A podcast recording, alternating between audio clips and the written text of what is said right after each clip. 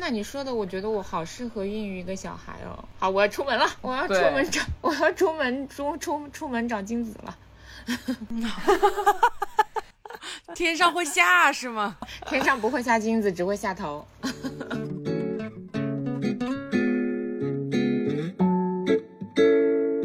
Yeah, yeah. Baby, baby, you're my sun and moon. Girl, you're everything between. A lot of pretty faces could waste my time, but you're my dream girl. You 还 make 要一遍，还要一遍什么？还要一遍，戴耳机，戴耳机就要说话喽，要聊天喽，天，变我我我想戴，不能戴。嗯，嗯，哎好了，你走开了。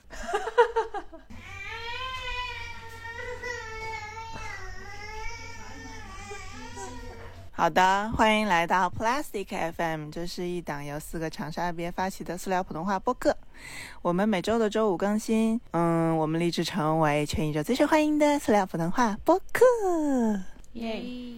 今天我们的话题是一个，催婚催育，就是先是要宣布一个天大的好消息吧，是不是啊？大的好消息本人宣布吧。我啊，我自己有点不知道该如何启齿。这有什么如何启齿？我有啦，我小鱼有啦。如果是我的话啊，小鱼现在马上即将会有一个侄女，真的，我也有可能是侄子吧。啦，哦，侄儿啦，恭喜我！对对了，我们今天要聊生生娃，嗯，冷笑，我的孩子今天刚刚没了，因为我今天来月经了。我觉得最开始切口应该就是生育的时钟这个问题吧。对啊，因为其实说实话，我本人就是因为看了一部电影叫《纽约生活》，那个电影的梗概就是一对夫妻在纽约，然后呢，他们的年纪算是偏大，然后他们想要生一个小孩，然后试了各种各样的方法都生不出来，甚至想要他的一个什么侄女代孕之类的。然后我看了那个。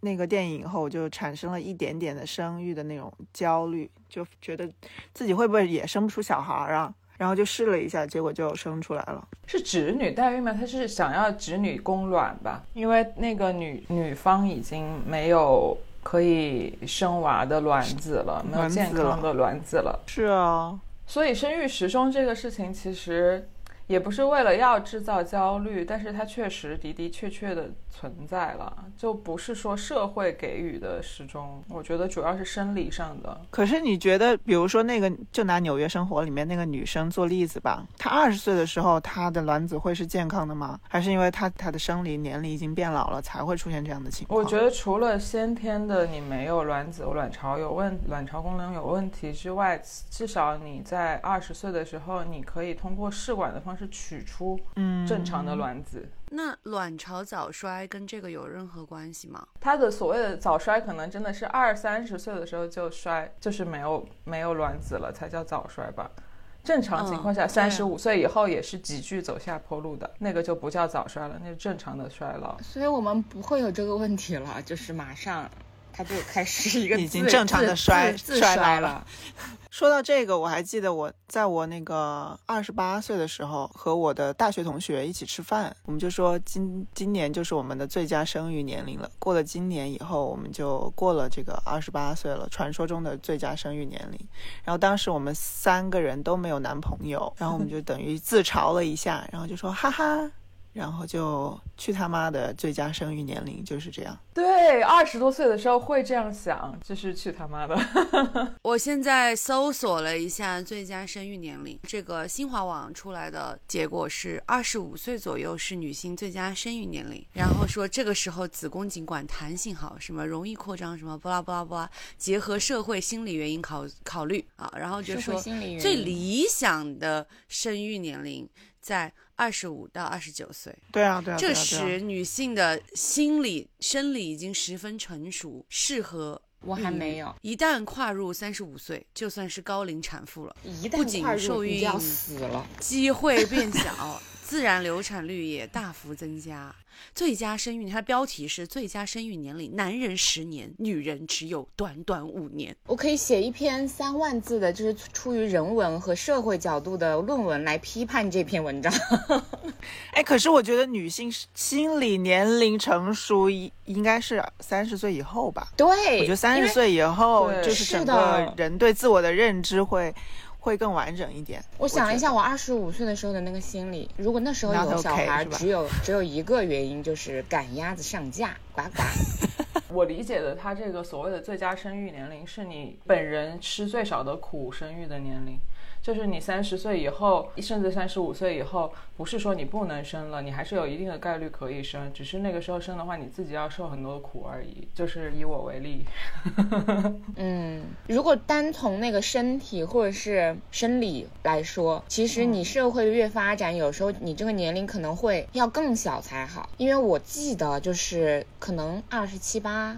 二十八九岁的时候，那时候我就是有一部分朋友已经就是开始，他们就是有稳定的家庭，然后想要就是有一个孩子的时候，他们也是吃了一些苦的，因为就是因为现在什么环境啊，各种因素，就其实好像还是挺难一次成功就自然怀孕的。嗯，是的，因为现在就是男性的精子的质量量也也在下降。对在对对，就是因为因为整个你的环境啊、社会的一些原因嘛，就是。就是自然环境也没那么好，你喝的水、吃的东西也没那么好，然后每个人的生存压力也更大。我之前听一个学泌尿外科的人说，就是之前是百分之二十五左右的，是就是精子正常的，就是男性的精子正常，现在已经降到百分之二十五的一半了，百分之十二点五左右吧。精子的畸形率，这个是原来可能百分之二十以上算是一个正常的数值，但是这几年你们知道多少百百分之多少以上的正就是正常率就算是正常的精子了吗？六百分之十百分之四，百分之四。是我保守了，你想，周嘉诚和我单从外表上来说，是就是生活习惯和外表上来说，我们两个绝对是前百分之十健康的人。，对，绝对。哦，哎，他好像也不喝酒吧，也不抽烟，对吧？不大喝，不大抽。对，然后我们两个都都是早睡早起、爱运动的类型，然后也没有一些不好的、不良的，什么喜欢泡温泉啊、蒸桑拿这样子的，就是杀精的嗜好。这是啊，这是吗？我不知道哎。是是是是是是，高温高温可以高温会杀对精了。那长沙的夏天，杀 死了多少孩子啊？杀你们个片甲不留。这要是在长沙户外的地上坐一下，我看就是断子绝孙了。以后看到朋友都要跟他们说，千万不要喜欢户外的男生就嗯大概有一个基本的了解啊，基本盘基本盘。是的，是的，对了，所以就是你看，即便是看起来生理非常健康，根本跟衰老没有关系的人，你的那个生殖系统还是在衰老的，就是你肉眼不可见而已。那你当时是为什么这个生育冲动是怎么来的呢？就是我觉得我跟张嘉诚已经做好了经济上、心理上和情感上的准备，就我觉得我们现在感情足够的好，可以去抚养一个孩子了。孩子这件事情对我们两个来说又都是必选项，就是我们都知道我们会想要一个小孩，嗯，所以就开始准备，然后结果发现准备了一年多也毫无结果。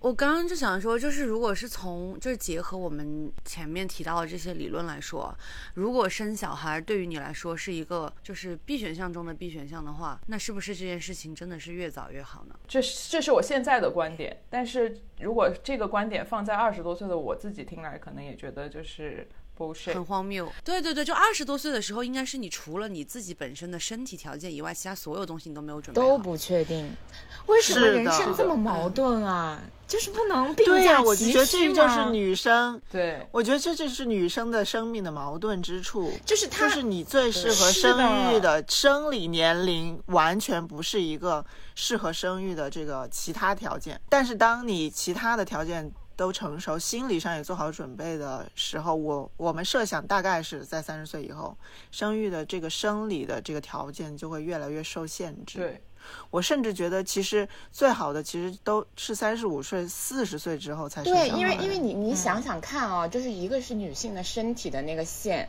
她可能就是从三十三十岁开始就是往下的，然后就是你的另外一些条件的那根线，然后他可能是从那个三十岁，然后就是开始往上的，所以就是可能会中间有只有一正好是个交错开的叉点，对，而且这这个你的心理状态不是唯一的决定因素，你还有你伴侣的心理状态，你是不是有伴侣，嗯，是不是有一个对。好的伴侣，就是能够足够当孩子的爸爸的伴侣，这个也很是重要。的，这些一切的一切，其实我觉得都应该摆在你的生理因素的前面。对，但是我觉得这个东西基于一个认知，是你你要不要觉得你自己必须有一个孩子，对，这个也是一个，还有一个就是你觉不觉得自己必须要有一个自己的孩子？嗯现在领养是很难领养到的，你们看了那个奇妙的我可以结假？婚呐、结婚之后应该还是可以去领养吧，结了个假婚。不不是，就是领养不是你想领就领得到的，现在是很真的啊难领的。就是即便你符合去抢所有的条件，也不一定对，可能要秒杀吧，可能要 就是越不秒到这个。边境，直接去把吴莫言抢了吧？不能不能杀熟嘞！上链接，不会要去国外偷小孩了吧？去非洲，非洲去非洲应该还是能偷一些我又小孩吧。要说那句话了，你都要去国外了，你就干脆别回来了不？你在国外带个小孩多好呀！哎，我在想，那是不是就是比如说，现在二十出头的女性，应该都去冻卵啊？冻卵技术不成熟啊，不是一个好的选择，就还是好好保养自己的身体吧，能够尽量的把你的那个 曲线往后推一推。但是我觉得有限，但是你想一想哦，就是要要符合女性就是这种所谓的好的生育条件的话，你首先你不能有高压环境吧？就是因为对于女性的这个激素跟就是这些一系列东西来说。你你要在一个非常稳定且平平静的环境中，然后你还要争取能早睡早起吧，每天要睡够多少个小时，然后要规律健身，好笑，然后还要饮食比较恰当，对。这一切的条件，二十几岁的人怎么可能做到？但是现在的问，但就是大概现状是，二十几岁的女孩她不需要规律健身，不需要早睡早起，对她也可以有健康的卵子。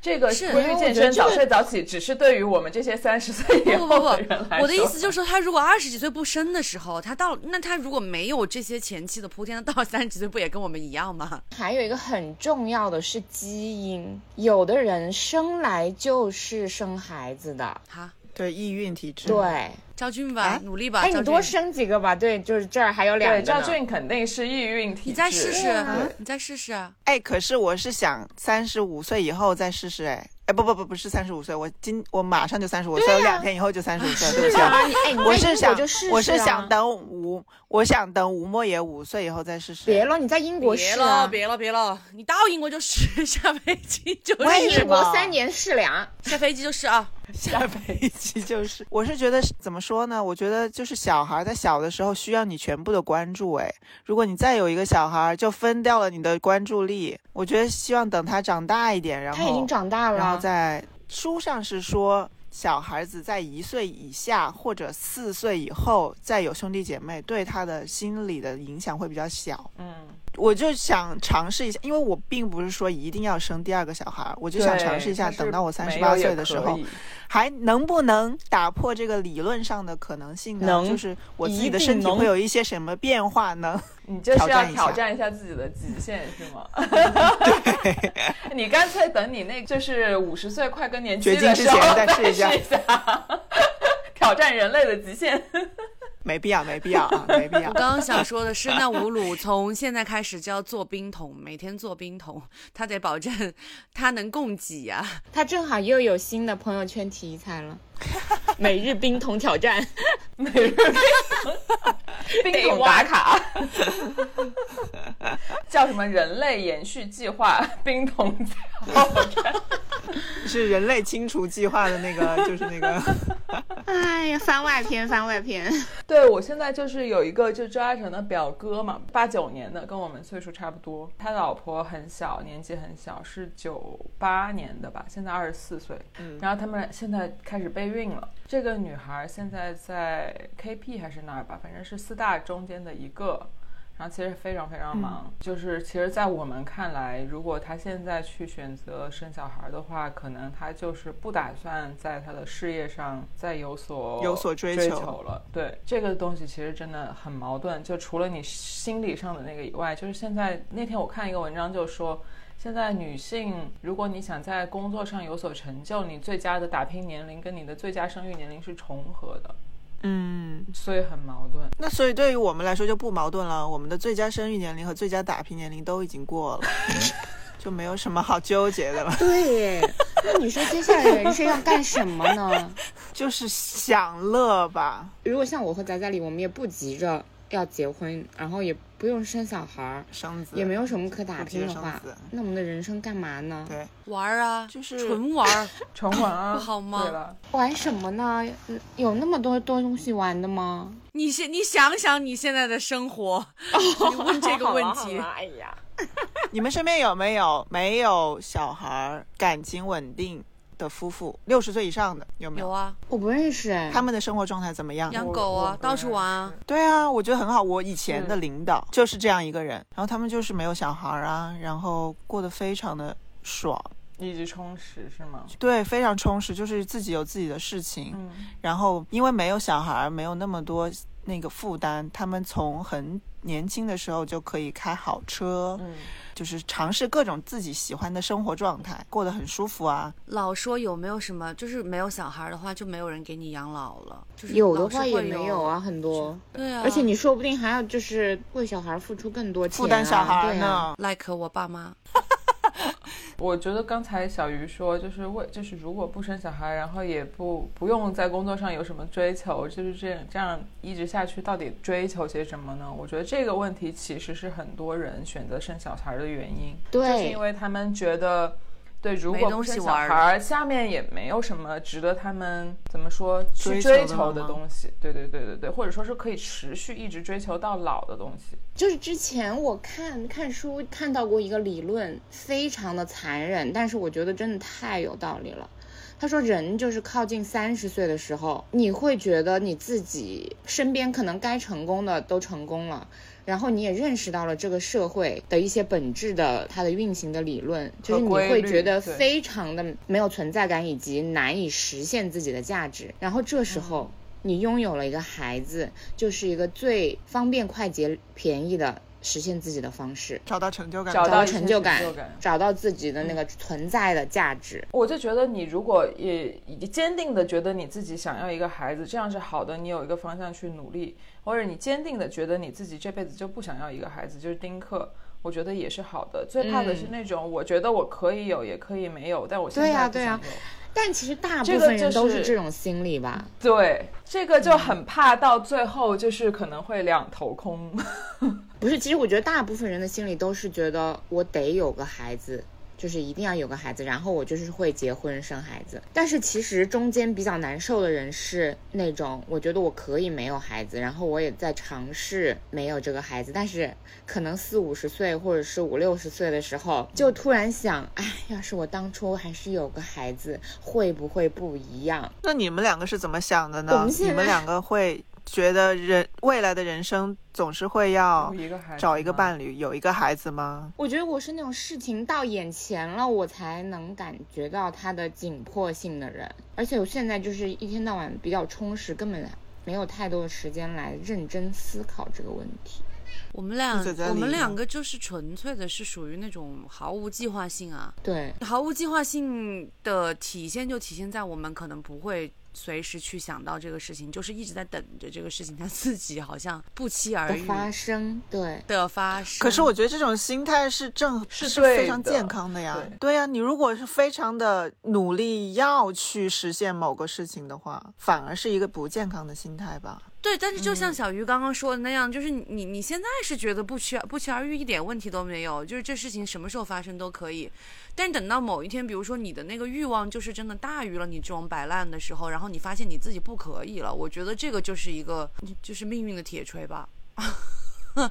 不，我觉得不会，到时候我觉得可能也会命运的铁锤，你就五六十岁再锤到你身上，你你已经够经可以坚强了，承你可以。你可以开解自己对，我觉得可以就承，没有没对，我觉得命运的铁锤锤不到你了，嗯就算它落下来，你会把它挡挡回去。五十岁锤我，我可能可以挡。但是如果比如说我真的是，比如说四十岁的时候就被锤了，那可能就还是、因为四十岁的时候，你又觉得你还。有那么多那么长一段对人生，然后你又觉得说啊，为什么突然间就被宣告了这个事情它不可以了？因为我要说这个事情的原因，就是我姐姐，就是我的堂姐，她就是一个一直在试图怀孕的人，嗯，然后她就是因为很多种复杂的因素，她其实就是等于是卵巢早衰了，抽就是完全抽不出卵子了。但你知道这种有原因的已经是很幸运了，因为像我这种是没有原因的，就是基因，也不是基因，我妈也生了我呀。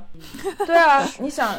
周爱成他爸妈也生了他呀，然后我我也找不到确切的原因，我也没有说我子宫内膜不好，我子宫内膜也挺好的，卵子也挺好的，输卵管什么的也是，就是通过做手术的方式让它通通畅的通畅的。对，这样你找不到的情况下，你去一次一次的试，你这个情况，对我觉得你这个情况，下就是他他就是默认了你就是得一次一次的试，就是可能你们的几率会比别人小，但是你可能就是你要试到两千次，就是你你如果你坚持自然怀孕的话，就是这样子，但是他就是有原因的，然后是没有办法没有办法自然受孕的这样的一件事情，他就可以立刻选择试管，做不了。或者是立刻选择不要小孩了，或者立刻选择他就是供卵或者对，代但是。人是没有那么立刻的，你知道吗？他就会觉得说，我为什么会被宣告不行？铁锤就是为什么？就是他就会去想要去找这个答案，就是一家说他不行，他不信，他要去找第二家，要找第三家，就是医院跟他说了，你做不了试管了。就抱有那种一丝的幻想，然后为了这一丝的幻想，花了很多钱、很多精力，打了很多激素，然后人也就是走形嘛，因为你知道打激素就是会变成那种满月脸嘛，就是人也也走形，以前是个很瘦很瘦的人，但到最后你有什么办法呢？就是其实这种东西医学上它就等于就是宣告了你不可能啊，就在四十岁的时候。是了，但我觉得很矛盾的点就是我，我认为在找伴侣这件事情上，你们两个心态是对的，就是应该顺其自然，不要为了去完成一个计划而去找伴侣。不要为不要为了完成一个生小孩的计划而去找伴侣，对。但是如果说已经有了一个稳定的、好的，你觉得可以当足够当小孩的父母的一个关系之后，我觉得计划生小孩是需要做这个计划的。因为我觉得为什么现在这个事情对于我来说没有任何的迫切性，就是有在认真想一下这个事情。我说我是不是就是那种我一定需要一个小孩的人？就是如果我的目的是那个，我可能会要做其他的打算。然后我想了一下，其实我不是那样的人。这样的话，我我可能需要的是，就是还是就是这个所谓的正轨，就是我有一个家庭，就是有个家庭的前提是就先要有个对象嘛。对对，嗯但是我觉得最可怕的是，就是你有了。好不容易花了一些力气，这个人出现了，你们俩就是非常希望你们这个美丽的结合能有一个更美丽的惊喜，但是就是在这个酝酿这个惊喜的这个路上，你们要一起吃很多苦，然后这些苦会让你们之前美丽的感情，就是会有一些阻碍，你知道吗？想我觉得想曾老师可以介绍一下你这一段的心路历程。我们不过多的探讨，比如说操作的细节啊或者什么。但你觉得你和周嘉诚的感情，就是因为这一次备孕有没有更好、更坏，或者出现了一些 ups and downs 吗？我觉得没有，我们两个是比较幸运的，就是还没有走到那个互相消耗的阶段，就已经就是成功了。但我我可以想象，如果这件事情再拖个三五年，它的结果一定不是好的，造成的影响一定不会是好的。嗯，就因为其实我到后面的时候已经已经有一点急，就是那种急是对，会影响我们之间的这种沟通的方式的。对，因为我原来根本我不在乎他喝不喝可乐、喝不喝酒、抽不抽烟，但是到后期我会非常在乎这些小事。嗯，就你觉得，因为我再努力了，你也要付出你的努力。对我都已经为了这个事情，我做了一次手术，我天天打针，我打了几百针，抽了几百次血，对我都这样了，我都这样了，你还跟同事去喝一个酒，你有什么必要去喝这个酒？好可怕哦！我在想，如果如果嗯如果我的就是对象跟我说这样的话，我就是我当场哭出来，然后马上夺门而去，出去喝酒。对，但是你知道这个，作为我这方来说，我这个感受也是无可厚非的，对不对？对但是我也能体当然，我也能感受到，如果呃周嘉诚他非常偶尔的去喝了一个酒，然后回来还要被我这样说一顿，对他也会非常的不爽。因为他已经属于表现很好的嘞。对，所以如果说这个事情再拖个三五年，他一定是会有一个非常恶劣的影响，而不是一个正面的影响。唉，太难了。我觉得就是跟生育有关的所有的事情都是矛盾的。对，在女性身上是，对啊，哎，那小鱼面对你爸妈，比如说问你要不要去冻 卵我爸那卵之类那一次，的这种，我觉得我爸那次真的是没话找话，就开是开玩笑。我爸都不是问我冻卵嘞，他是要我去代孕孕嘞。他就是想一步到位，哎，可是代孕的那个崽，就是又不是你的卵子，又不是是他的卵子你，的代爱孕可以是你的的卵子嘞，是他的卵子，可以是我的卵子嘞。除非他没有卵子了。他就是他的意思，就代孕。呸！你给我呸掉！我有，他今天还在有，好多嘞，我我有那个量可大了，怎么每次要来三天呢？又大什么三天不止五天，卵泡又又大又美又圆。这你也看得出来。他应该做过那个解卵泡的那个我就自己在家给自己。己做 B 超，每天看。其实我可以就是怎么说，给大家稍微介绍一下做辅助辅助生殖的流程。就是不是为了制造焦虑，而是说，如果你到现在为止还没有生育的那个计划，然后你又计划以后要生育的话，这个也许对你来说是可以提前做好一个心理准备和预期的。好的，好的。它首先是你要呃试孕嘛，就是你去自然的去试孕，然后六个月到一年，如果没有自然怀孕，就可以诊断为不孕。然后这个时候呢，第一步一般是去检查检查检查抽血，然后看看有没有异常，输卵管通不通畅，然后把你的基础条件都搞好了之后呢，你就可以开始进行这个辅助生殖的流程了。一般国内原来是要求三次人工受精以后才可以试管。现在没有这个硬性要求，但是我想可能很多人还是会先选择人工受精，嗯，因为它是更接近呃自然受孕的一种方式。这个流程大概是你先要，就是如果你卵子有问题，要先促排，就是让你的卵泡长得又圆又大又美。就是这个周期，你要基本上隔两到三天去监测一下你的那个卵泡长得美不美、圆不圆了。然后等到它长到一个合适的程度的时候，医生会医生会给你打一个那个破卵针，然后破卵的三十六个小时以后，它会排出来，然后所以你们两个就在这个三十六个小时的时候到医院去，然后你的老公就是撸一发，对，然后把精子排出来，再提纯吧，是不是还有一个？就是优化提纯，就是用离心机把那个不优秀的甩出去，然后剩下的好的，然后再给它注射到你的子宫子子宫里面去，不是卵子里面去。然后如果这个通过这个还没有就是成功的话，你就要去找这些方面的原因，然后再解决一项试一次，解决一项试一次，不成功的话就可以试管了。试管的话，它的促排就不一样。然后试管的话是一次促排，你有多少个就给你促多少个，所以它用药物的用量是很大的。那是可以搞双胞胎的是吧对。但是现在医学已经不建议搞双胞胎了，因为你本身就是一个高龄或者是高危的产妇，你给她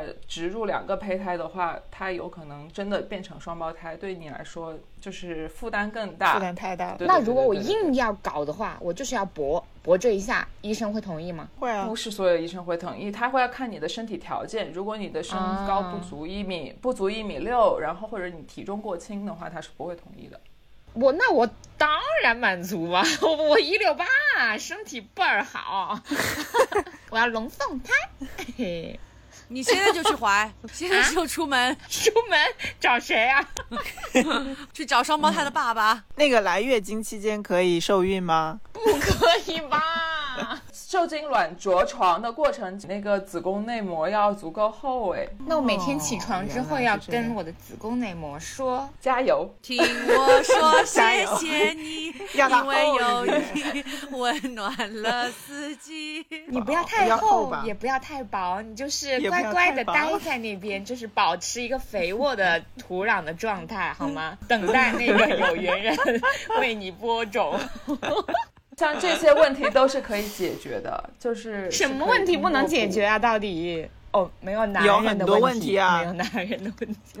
没有精子和没有卵子是最根本的问题，这两个有的话，其他的都是可以解决的问题。我现在就是有那个又大又圆又美，反正辅助生殖这个整个流程的话，运气好的话一年，运气不好的话就是无限期的，看你自己想搏多少年。然后我之前看那个纪录片《奇妙的诞生》嘛，就是有很多是搏了十年、十我靠几！年的。搏十几年，为了这件事，十几年去干个什么别的事不好呢？哎，尤其是这个过程，它其实需要占用你很多的时间和精力。就是如果你有一个全职的工作的话，都很难完成，更别说比较忙的工作了。听你说那个流程就是什么三十六个小时，就是它规定你什么多少个小时之内你一定要去医院，然后怎么样？对啊，对啊。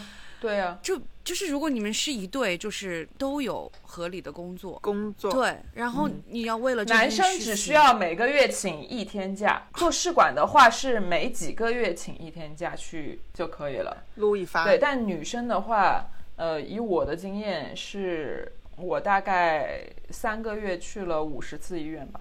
那就是千万不能有工作了吧？您老板要是不介意你每天有两三个小时、三四个小时不在的话，就 OK。三个月去五十几次医院，哎，有人抬轿子给我，我都不去。哎，可是你正常正常怀孕以后的孕检也是一个很有频率的事情哎。但是没到正常怀三个月孕以后五十，次吧？正常人第一次产检是在十二周，但是我在十二周的时候，我已经做了大概十次 B 超，然后抽了大概七八次血。就是、我觉得就是是怀孕加生产就可以治好所有女生的矫情哎。天哪，我不想治好。你知道吗？就是在尤其在公立医院，就是原来其实我虽然不抗拒做那个妇科检查，但是我也不那么享受妇科检查这件事情。没人就是享受你要叉叉叉开腿坐在那个床上那个事情。然后，但是当我做了辅助流生殖这个整个流程以后，我进医生办公室，医生说上床。然后我就开始脱裤子，麻溜的就跑到那个床上去啊！好了，医生来吧。呃，然后我现在正常产检不是转到私立医院了吗？就是去每次去做 B 超的时候，我也是就是大大方方的裤子一脱就往那是床上一躺。然后他们就说：“哎，把帘子拉上，把帘子拉上。”然后等一下，这个太凉了，太凉了，我帮你垫一下，你等一下。但其实我还没有到生产那一步，赵师傅其实应该有所经历，就是其实生产过的女生经历过什么内检啊，什么塞水囊啊，什么人工破破膜啊，就破水那一系列操作之后，你的腿就打得更开了。我还以为说你的尊严就没有了呢，再也没有尊严，捡不起来了。说实话，我现在看妇科的心理障碍确实小了一些。我听听完这一席话之后，我觉得我声色的简直像一个处女。鹌鹑，鹌鹑，鹌鹑。处这夹得紧紧的。对，我可是被男医生围观做过一次巴氏腺囊肿个手术的人，就是他征求了我的同意，就有一个男的那种，好像是实习住院总吧。他反正就是那种要轮岗的，他就正好轮到妇科了，然后就说可以看吗？我说看呗，没关系啊。他就围观了全程。生产的细节你们要听吗？要啊，让我受一下教育，震撼教育。我觉得每个人的生产的过程都太不一样了，那个感受也太不一样了。是的，嗯，无论是公立还是私立医院，它其实生产的过程都差不多，就是你自己的那个过程都差不多，你都是躺在一个床上，然后把腿张开，然后把脚踩在一个那个把手上吧，就比较好用力嘛。它就是有一个宫缩的过程，有的人时间长，有的人时间短。我觉得这个都是看，就是真的是看运气。然后因为我这个人 是比较作的人。说实话，当时吴莫野的预产期是八月二十九号，然后呢，我就觉得如果在九月一号以后生，我就觉得就是一个 no，我不接受，我必须要让他在九月一号之前就给他生出来。于是我就跟我的那个医生说，我要九月一号以前我就想把他生出来。那个医生就说好，那我跟你检查一下，就是比如说到了最后一两次产检了，他就摸了一下，他说 你这还早得很嘞。然后他就说你嗯，如果你想自然生产的话，你九月一号可能是生不出来，要不然你现在就开始住院，现在慢慢催产，因为催产也不能催得太急，不然会破坏你的那个宫颈啊，对你的宫子宫造成损伤。然后他我就说好，然后我就马上住院，然后就开始慢慢的催产，催啊催啊，就试了各种不同的方式催产，打针啊，放水囊啊，上那个什么前列腺素啊，就是各种各样的方式都试了，最后他终于所谓的发动了，对，公所谓的发动了，我就马上打了无痛，一发动我就马上打了无痛，然后这个然后腿就马上麻了。啊，就是完全没有任何感觉了，就是你没有下半身了。然后那个医生就说：“不行不行，你这样剂量太大了，你要关小。”然后他就把我那个无痛关小关小关小，然后我觉得好痛啊，太痛了吧！他就是那种真的要拉肚子，要要痛死了的那种痛。然后我就说无痛可不可以开大一点？他就开开开开开，一直开到最大，但是还是很痛。所以我就觉得，甚至不需要一开始就上无痛，等你真的有一点点痛了，你再慢慢慢慢慢慢上无痛。我就是说，我就觉得我是无痛一开始上太猛了。哦，然后拉回来就拉不回来了，有一点，嗯就是一直就很痛了。过了一一段时间就进产房了嘛，就说已经已经可以开始生了。然后我就踩在那个脚凳上，然后就是身体不住的颤抖，也不知道为什么，就是紧张、激动加上害怕。然后他就说你一有那个阵痛的感觉你就推，但是他这个过程是不是一个推出来，他就卡在那里的过程？他比如说你把小孩的头推出来五分，然后会收回去三分，对，你就收回去四分，又推出来五分，然后又收回去四分，我就完全一直闭着眼睛，然后就等到那个感觉来了就推，然后我就一度觉得我真的是生不出来了，太痛了，然后就卡在，我就觉得他的头就卡在我的下体那里，就怎么也出不来，然后我就说算了算了，我不生了。啊？他说你再加油，你可以的，你加油加油加油之类的，反正就是。到最后生出来以后，然后你就感觉哦生出来了，也没什么特别的感觉，啊。你是觉得那个过程太艰难了。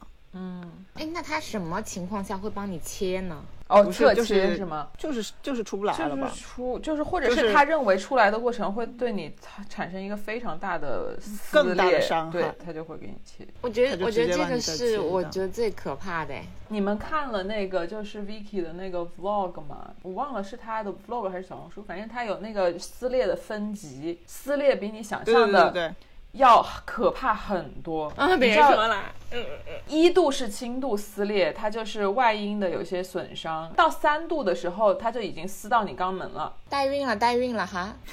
我是二度，嗯二度就缝两针，二度就是可能没到肛门，就是撕了一半儿。对对，剖吧剖吧，剖的话，建议你们去看一下那个 It is going to hurt。啊，我看了我看了，对他剖的时候，为什么？刚才我想说的就是那个为什么产科那么多男医生，就是剖宫产这件事情需要很大的力气，他们再把那个切开的口子啪一下往外拉的是的那个过程，非常用力，was like 非常用力。哎，这种妇产科的男医生，他会不会就是阳痿啊，有阴影呢？对于性爱对，我觉得有一方有些人可能会有吧，那你要这样的话，所有的医生应该就都对人体过敏吧？不喜欢人啊。我觉得还是会分开的吧。只是我爸爸确实不吃腰花这个东西，他说猪肾跟人肾长得是一样的。其实没什么嘞，就是很快就恢复了。顺产就是恢复的很快，然后剖宫产的话，就是你自己就是一个星期差不多。那些可怕的过程，对，顺产你一个星期就可以，活蹦乱跳。对，就是有点拉屎拉不出来，因为你怕用力嘛，哎呦，你怕用力，那个下面的伤口会崩开，但其实应该是不会崩开的。就是真的是那个过程是挺可怕的，但是如果你真的是顺利的顺产的话，之后的恢复还是没什么问题的。嗯，其实生产还是有很一些危险因素，而且其实并不少见哎，比如说什么子、嗯子痫前前期，嗯还有你胎盘剥离的过程中大出血，这都是很危险的状况哎。我觉得没事嘞，医学这么发达，应该没问题了。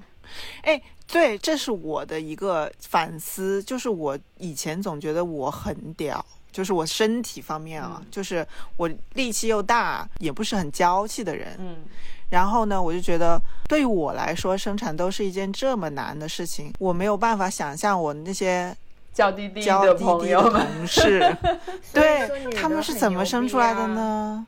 对，对呀、所以我就觉得，我就觉得所有的女的都很厉害。我后来的一个反思就是，我以前总是很看不看不上一些那种娇娇滴滴的那种女的，但我觉得她们也能生出来小孩，她们也能克服这样的困难，都很厉害哎，嗯。都很有耐心啊，然后很有毅力啊。我跟你也有差不多的反思，就我原来觉得自己身体很好，很很强，然后又没有什么问题。我觉得怀孕是一个非常自然以及简单的事情。现在就是经过了这一切以后，我发现我自己其实也没有那么厉害，就是 你还虽然还是挺厉害。过来，虽然还是挺过来，但是也没有那么厉害。就是就是我在打针的时候，我还是会手抖。无知者无畏的时候，我觉我扎进去都还好，但是当我打了几十针之后，真的手抖。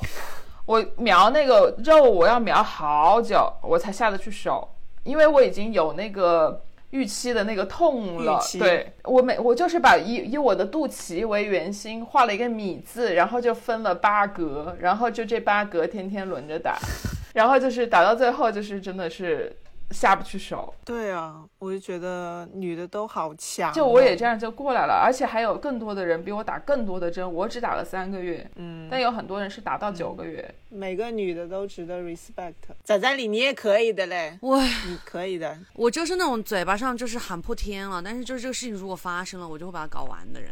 对，对，就是硬着头皮，，你也没，你不可能说放弃。你想，我就前一段时间我不是孕吐的特别厉害嘛，就是特别难受的时候，晚上就所有的东西跟晕机子里是，就是一直想呕，一直想呕，吃什么都吃不进去。然后我就真的萌生了两丝，就是我不想要这个小孩了。算了，不要了。然后，但是我一想到我前面受了那么多的苦，我这个沉默成本也太高了，就是默默的就闭上眼睛，然后就开始试想一些别的，想一些别的事情，别的事情 然后把这个时间熬过去。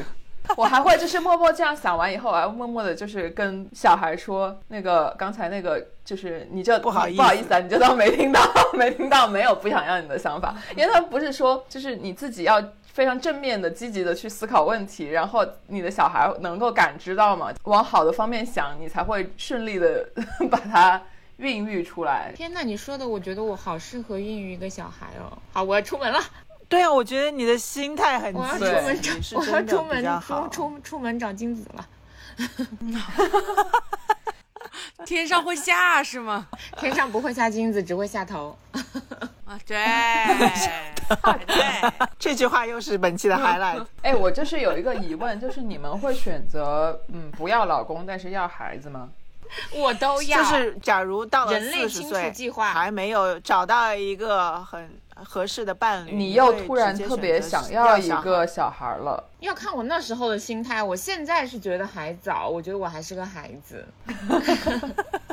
我觉得如果就是有人给我带小孩儿，然后有人愿意跟我一起分担这个责任，就是他不一定需要是老公。那你如果有一个很靠谱的阿姨呢？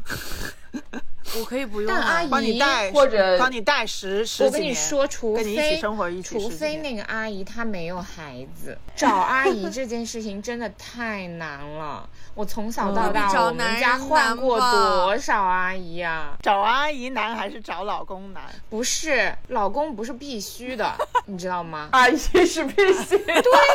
阿姨当然是必须的了。我我对阿姨会对男的要宽容很多。对，我是觉得阿姨应该也比男的好很多吧。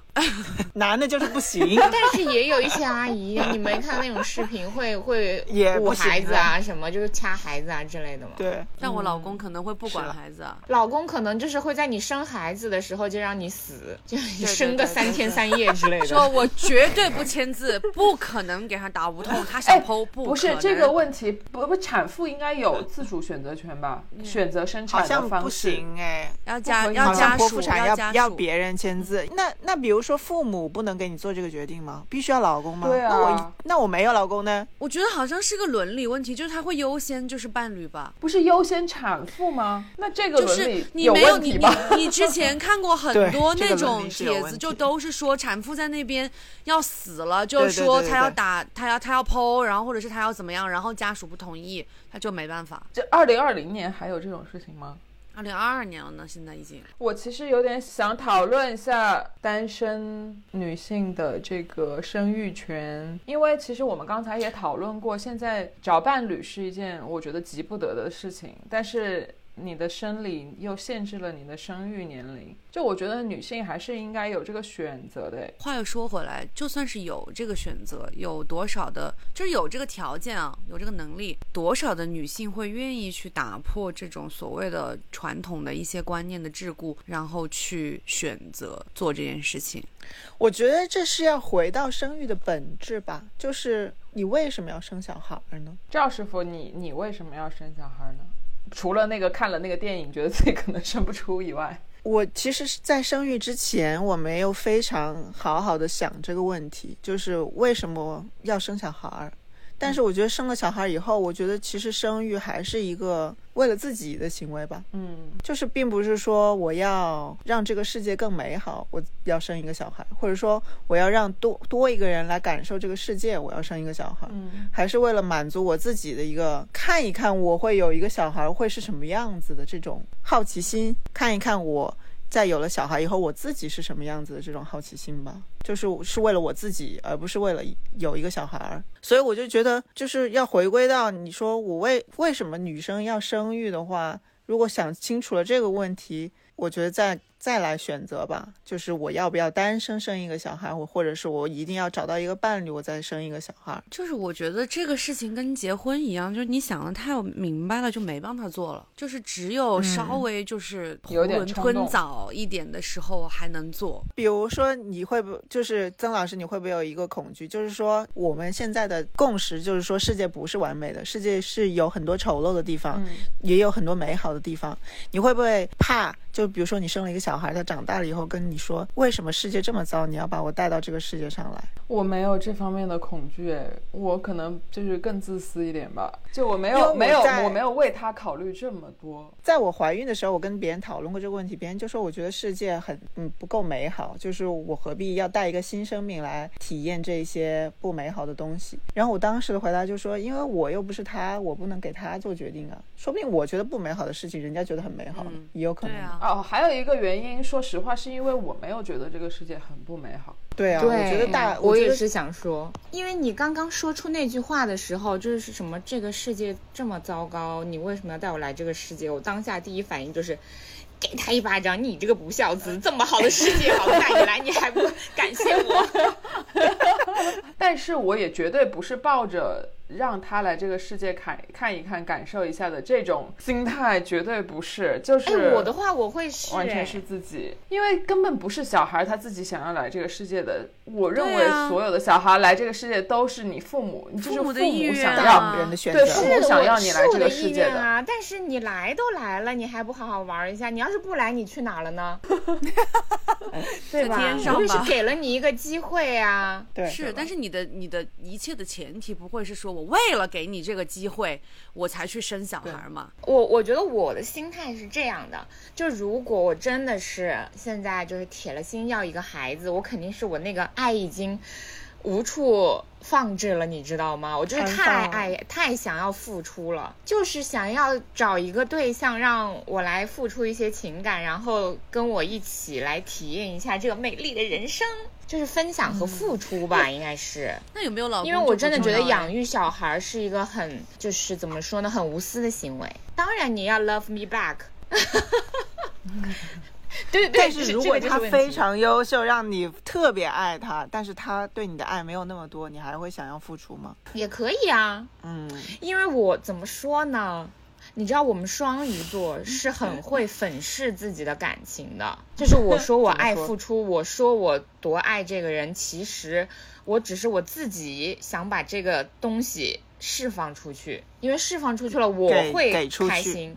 其实你最终还是为了自己，我付出感情，我会觉得自己存在。但是这种不是会很容易就是陷入到一个偏差吗？就是你就是嗯生活在这个你你你自己付出的这个泡泡里面，然后其实就是对方感不感受、接不接收，就是对他来说到底是不是爱，就其实与你可能无关哎。自己本来就是这样做完就好了。世界本来就是这样的这样对小孩啊。完全是这样吧，就是管对本来谁都是是这样啊！你你其实你就是要接受这个东西啊，你给的并不是别人想要的，但是你给了嗯就可以了嘛。你但是最重要的是你自己要觉得你给了有多了不起啊，。很对对对对对对对，就是不要在感情中或者是在这个育儿的关系中去过分的强调你付出了这件事情，因为我是真的被我爸爸问到了，就是说他建议我在没有老公的前提下去生一个小孩，认真认的吗？真的觉得在我现在这个状态下，因为他可能也觉得我没什么事干，但是我觉得就是我自己并没有这个强烈的欲望。我的同龄人怀孕生子的这个 peer pressure 还没有到，完全没有到我头上。但是我父母他们的同龄人都有孙子这件事情的，就是这个 peer pressure 已经在他们头上很久。到他们头上。很久，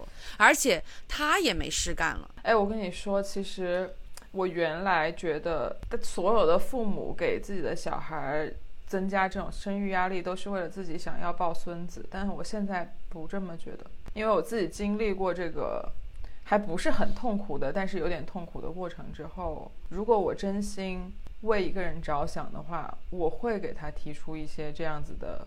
类似于早点生的建议，因为我不想他再经历一遍我经历的事情。但是这种话，我是觉得同龄人说出来我会听，因为我的表姐她之前就跟我说，她生孩子生的很晚嘛，就是三十三、三十不是很晚，就是三十三岁左右的样子生的。她二胎是三十六七的时候吧，然后她就说她觉得她带小孩的那个精力不足，然后怀孕的过程很痛苦，然后就是、就是她就说。这样子的原因，他就觉得说，如果你有这个想法的话，你就早点生。我觉得同龄人跟我讲这个话，我是绝对会听的。但是如果是父母跟我讲，但是我觉得你爸妈，尤其是女生的爸妈，很多可能真的是出于对你这个身体的担忧，担忧和关心。哎，或者是对你之后的人生吧，可能对对，我觉得我父母的担忧，对他只是怕我孤独，他是怕我，嗯比如说老无所依、孤独。他不是怕他自己孤独，他其实已是怕我，他对，他是怕我孤独，他是怕他们走了现在又后，没对象，又没孩子，我一个人孤独孤独终老。对对对对对，他就会 想，如果他们走了，我怎么办？我就去死啊！我干嘛活着呀？对吧？我跟 我们两个人可以这样哎，我们就是手挽手，为什么总是要去死、啊？然后一起去国外，从瀑布上跳下去之类的。为什么总是要死呢？因为他讲的就好像你解决一切，好像对，因为他讲的就好像你，如果你六十多岁没有伴侣、没有小孩，你就像就是你活着就没有任何意义的那种感觉，你知道吗？他就觉得你一定是在受苦。那殊不知，我可能六十岁就是在那种二十岁的体育生的酒池肉林里面，然后、狂舞，怎么会不好玩呢？对不？是啊，嗯，还有什么想讨论的好笑的问题吗？有没有人真的就是一边生小孩一边把屎拉出来的？我想知道。有百分之九十肯，定有，大部分会90%会有个有很多盆子给你接着吗？没有，它就下面有那个产褥垫嘛，就给你换垫掉了拉在垫子上啊！拉在垫子上给它换掉了。最小的是嘞，就因为哎哎，因为一些这样的大便场景我见过，我见过，就是我的猫乌冬有一次，就是我们带它出去 social 的时候，然后有一只狗就一直要跟它玩，然后它那一下就应激了，然后就是突然之间，然后就一边在那边拉警报，哇然后一边就是屎尿齐飞，它就是根本无意识的。所以我相信，就是其实动物都是差不多的吧。我还想知道，就是就是包括怀孕，或者是以及就是生产之后，就是带小孩儿，就是多多少少其实会是对就是夫妻的那个晚间生活有比较大影响的吧。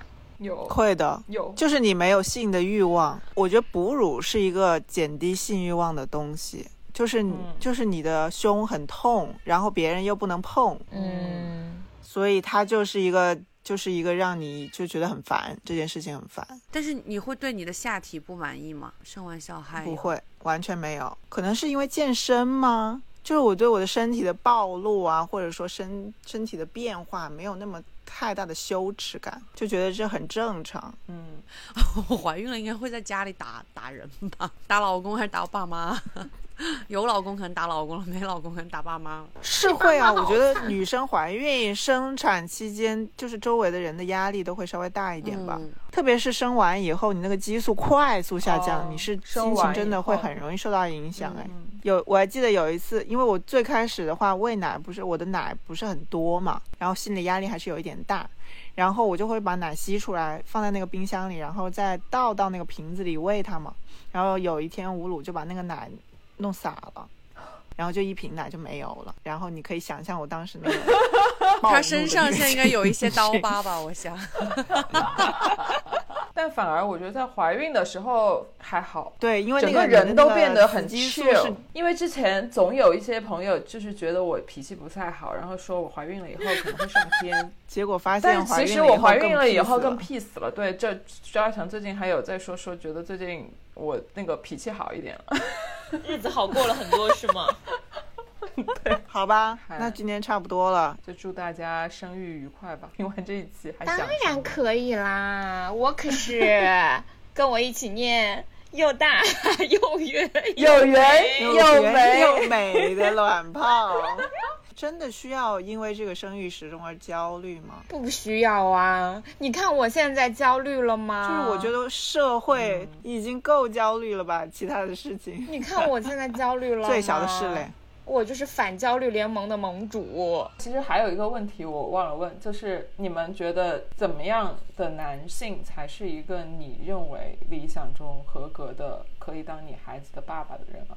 首先要长得阳光、积极、健康，嗯，我真的觉得阳光、积极这两个事情非常重要，就是基础，就是这对生命以及对生活的态度是正面的，这个你们要达成共识。而且要长得好，对，因为你的小孩会长得像他。我觉得长得好不好没有那么重哎要了。哎哎，你的小孩假如完全长得像他怎么办？我现在脑海里面出现了一些人，就我觉得如果他跟于静有小孩，我可能会去死。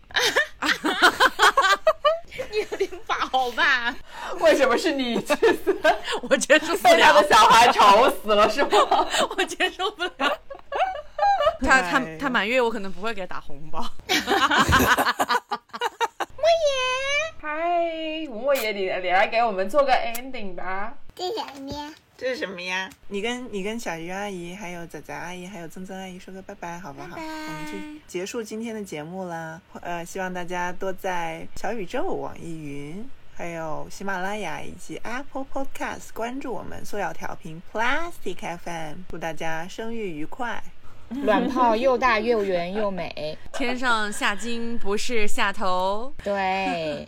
遇到的男人健康、积极，能解决问题又有劲。你看我们都不在乎男的有没有钱，哦，真的，只在乎他有没有劲，劲有没有金，有没有劲有没有劲。。你说拜拜了。Girl, you make the stars collide. And I don't know what I did to get lucky like this, but it sure feels fine. Cause you give me love and affection. I give you all my protection. I'm trying to stay by your side till the day I die. And you give me all of your love, and I give